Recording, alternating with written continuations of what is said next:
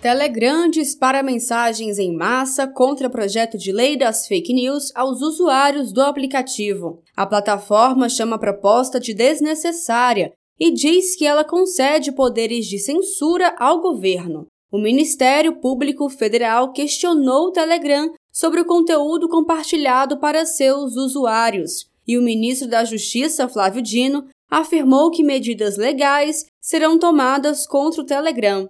O gesto do Telegram foi considerado antidemocrático pela deputada federal Maria do Rosário, do PT do Rio Grande do Sul. Ao agir desta forma, o Telegram está colocando a sociedade brasileira contra o seu próprio parlamento. Com que intenção? Certamente que este tipo de atitude acaba contribuindo com aqueles que fizeram o 8 de janeiro e aqueles atos terroristas. Creio, portanto, que essas empresas internacionais que atuam no Brasil devem respeitar mais essa nação brasileira e, em nome da soberania, o parlamento precisa votar a regulamentação.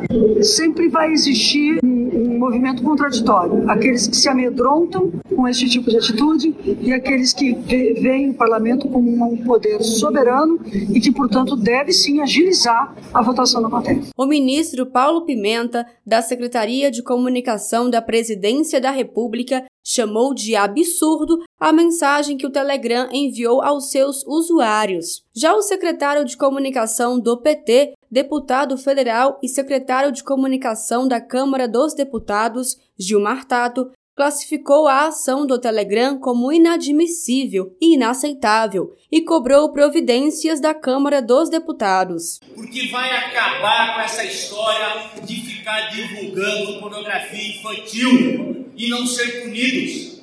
Vai acabar com essa história de ficar divulgando o ódio desse país e eles recebendo bilhões de reais, bilhões de dinheiro em função disso estão usando, estão usando o povo brasileiro para ganhar muito dinheiro.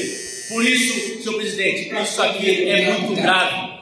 Esta casa tem que tomar providência, não apenas o partido político, não apenas membros da sociedade civil, a Câmara Federal, através do presidente Arthur Lira, tem que tomar providência, porque isso aqui é inadmissível, é inaceitável, depois contra a democracia brasileira. A proposta que regulamenta as plataformas digitais e estabelece obrigações aos provedores de redes sociais também é desqualificada pelas gigantes da tecnologia, as Big Techs. É o que mostrou o estudo realizado pelo Laboratório de Estudos de Internet e Mídias Sociais da Universidade Federal do Rio de Janeiro. Os pesquisadores apontam que as plataformas Google e Meta estão usando todos os recursos possíveis para impedir a aprovação do projeto que regulamenta as redes sociais no Brasil. O relator do projeto de lei das fake news na Câmara dos Deputados, deputado Orlando Silva, acusou as big techs de empreenderem uma ação suja para sabotar as discussões sobre o texto.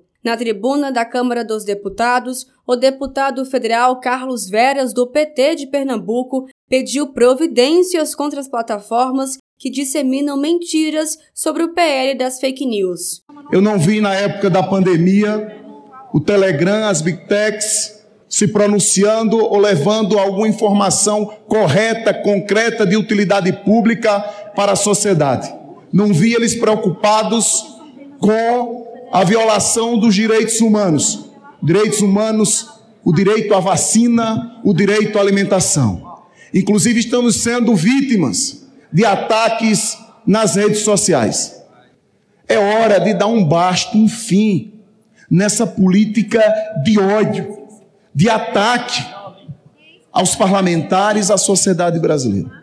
Até quando vamos esperar? Até quando vamos esperar para aprovar esse projeto de lei?